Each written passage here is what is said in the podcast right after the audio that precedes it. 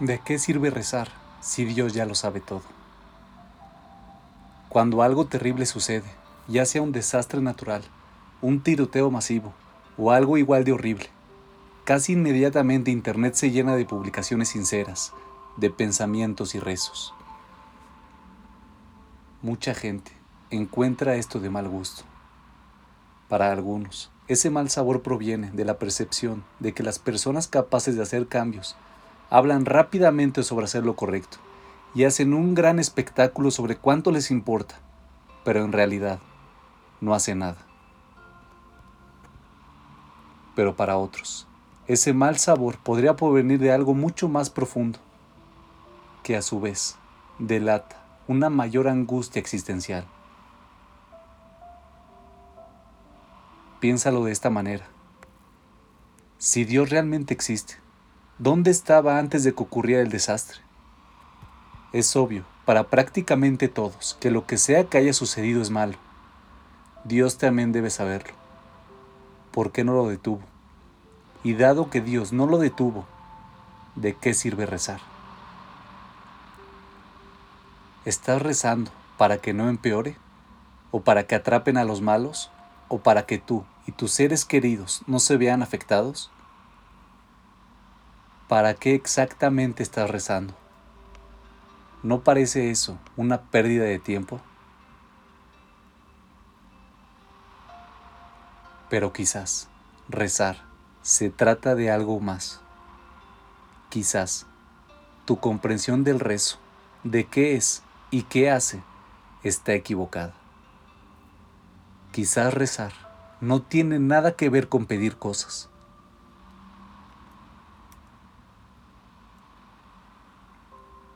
Aproximadamente el 80% de las personas dicen rezar al menos una vez al mes y la mayoría más que eso. Y rezan prácticamente por todo, por tener seguridad, salud, ser ricos, encontrar un trabajo, llegar a tiempo al trabajo, vencer a sus enemigos.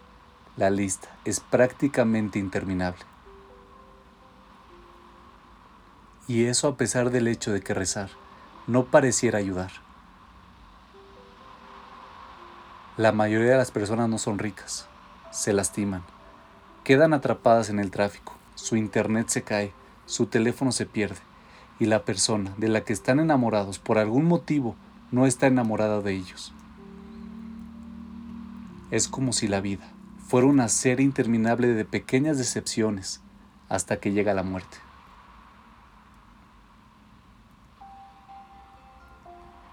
La mayoría de los rezos parecen quedar sin respuesta, pero ese no es el enfoque judío. Según el judaísmo, y esto es radical, Dios responde cada rezo al 100% todo el tiempo.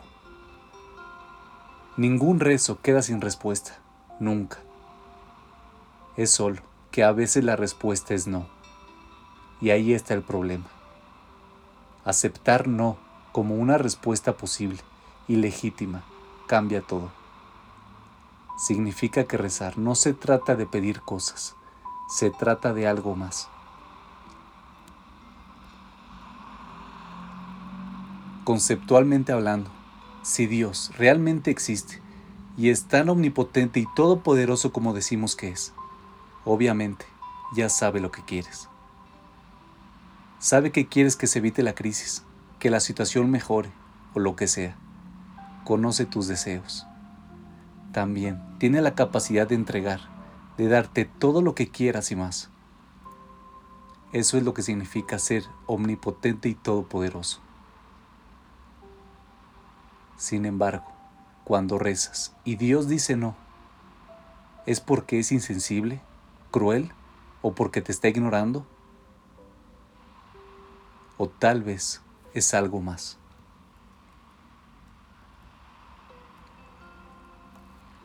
Quizás Dios está tratando de decirte algo. ¿Qué está tratando de decirte? Eso es difícil de responder. Pero descifrarlo, pasar por el proceso de rezar, expresar tus anhelos y deseos, y luego procesar e intentar entender la respuesta de Dios, es finalmente la comprensión judía del rezo. Dios no es un genio de la lámpara que concede deseos. El rezo es una conversación. Es un ejercicio constante y regular de expresar tus esperanzas y sueños y luego compararlos con la realidad. Y si tus sueños no están sincronizados con la realidad, debes preguntarte, ¿por qué no? ¿Cuál es el problema? ¿Qué está tratando de decirte Dios? ¿Cuánto estás dispuesto a cambiar, reflexionar y crecer para convertirte en la persona que eres capaz de ser? La responsabilidad es tuya.